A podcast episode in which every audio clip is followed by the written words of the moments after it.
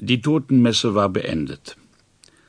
Alle traten hinaus auf die hallenden Platten des Vorplatzes und geleiteten die Mutter durch die ganze riesige Stadt zum Friedhof, wo unter einem schwarzen Marmorkreuz schon lange der Vater lag. Auch die Mutter wurde begraben. Ach, Viele Jahre vor diesem Tod wärmte und hegte der Kachelofen im Esszimmer des Hauses Nummer 13 auf dem Alexejewski-Hang die kleine Jelena, den ältesten Alexei und den winzigen Nikolka. Wie oft wurde an der glutatmenden Kachelwand der Zimmermann von Zahndamm gelesen. Die Uhr spielte eine Gavotte, und Ende Dezember roch es stets nach Tannengrün, auf dessen Zweigen verschiedenfarbiges Paraffin brannte. Gleich nach der bronzenen Spieluhr, die in Mutters, jetzt Jelenas Schlafzimmer stand, ließ im Esszimmer die schwarze Wanduhr ihren Turmuhrschlag ertönen. Der Vater hatte sie vor langer Zeit gekauft, als die Frauen noch die komischen Puffärmel trugen. Solche Ärmel trug man jetzt nicht mehr. Die Zeit war wie ein Funke verstoben. Der Vater ein Professor gestorben, die Kinder waren herangewachsen, aber die Uhr war die gleiche geblieben und schlug ihren Turmuhrschlag. Alle hatten sich so an sie gewöhnt, dass, verschwende sie durch ein Wunder von der Wand, es traurig wäre, als sei eine vertraute Stimme gestorben. Und den leeren Platz hätte nichts ausfüllen können.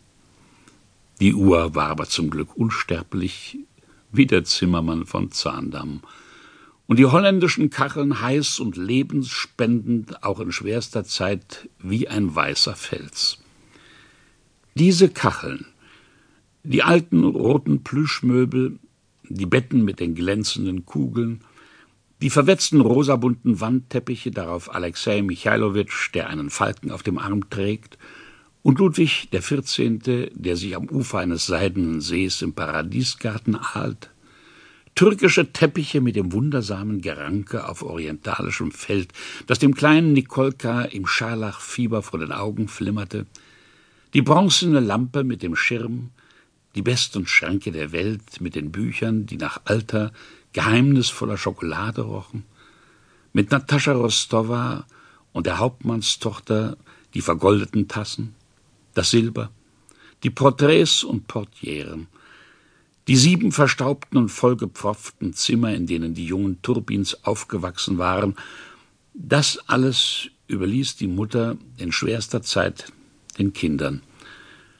Schon schwächer werdend und nach Atem ringend klammerte sie sich an die Hand der weinenden Jelena und sagte Haltet zusammen, lebt.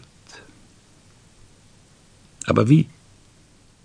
Wie sollte man leben?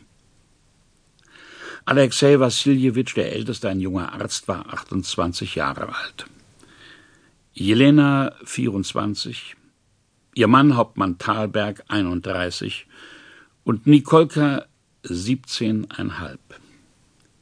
Ihr Leben wurde just zu Beginn seiner Blüte entwurzelt. Der Sturm hatte schon lange von Norden her geweht, und er wütete je länger, desto schlimmer.